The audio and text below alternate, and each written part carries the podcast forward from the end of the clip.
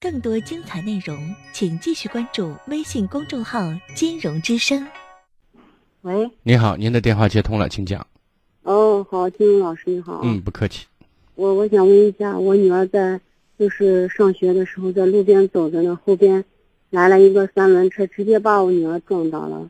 现在嗯是撞的是前边三个牙，呃不同程度受伤，两个牙断了，呃有一个牙是裂裂裂开了，是就是现在在西安一个医院看呢，他就是为牙的那个是就是我说要给女儿，因为我女儿十五嘛，正在上初三，嗯想想给前边安好一点的牙，她不情愿。你说我现在咋办？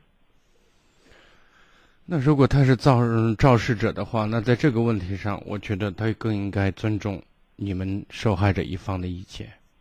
就是嘛，我也感觉是我女儿现在才十五嘛。对啊，孩子这造成的精神伤害以及对他未来生活的影响，我觉得或多或少都是有的。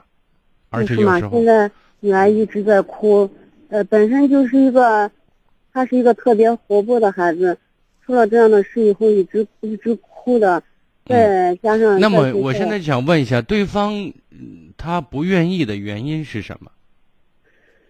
他嫌那个啥嘛，费用高嘛。那么他他现在他的状态是什么？就是他们家里面经济如何？经济绝对是可以付得起，就是农村嘛，就是一般家庭也不是。太富裕就是也不是特别穷的那种，绝对是这个费用付得起。那如果付得起的话，在在咱在这一点要坚持原则，对吧？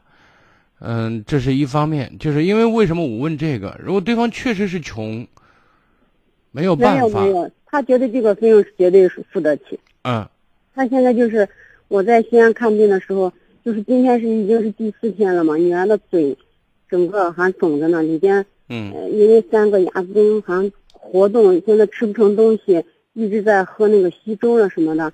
嗯，他他现在我我带女儿在医院看病，他只给我了三千块钱，现在一个电话没有，他家人一直呃没进我家门问过女儿的情况，再加上他的一个就这这个老头的女儿和我是，我现在就想告诉你一个问题啊，嗯，呃这件事情咱事儿不敢耽误，明白吗？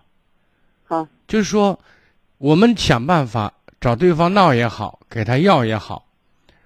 那么，我们给孩子做牙这件事情上，我们不可以马虎，知道吗？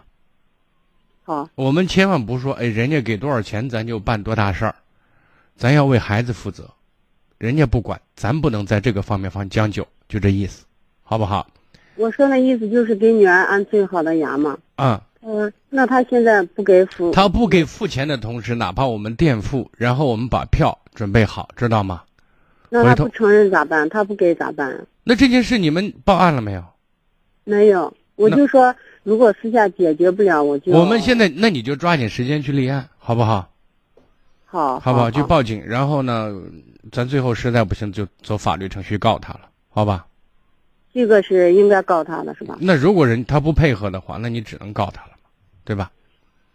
好好，这关键是，呃，换上牙以后还要十年换一次嘛？因为这个期限是有。你这些事情随后都可以在起诉过程当中把可能遇到的问题以及医院的说明要求，你作为呈堂证供，你给法官去看对吧？然后再申请咱的要求、咱的赔偿以及补偿。这里面还牵扯到很多费用，比如误工费，像你来了，你得陪着孩子呀，对不对？对。啊，孩子的孩子还有孩子的精神损失，在这个问题上，如果孩子精神状况不好的话，我觉得随后你可能跟孩子也要做一方面的心理方面的疏导，好吗？好好好好，嗯，好，再见啊，嗯嗯嗯，好。更多精彩内容，请继续关注微信公众号“金融之声”。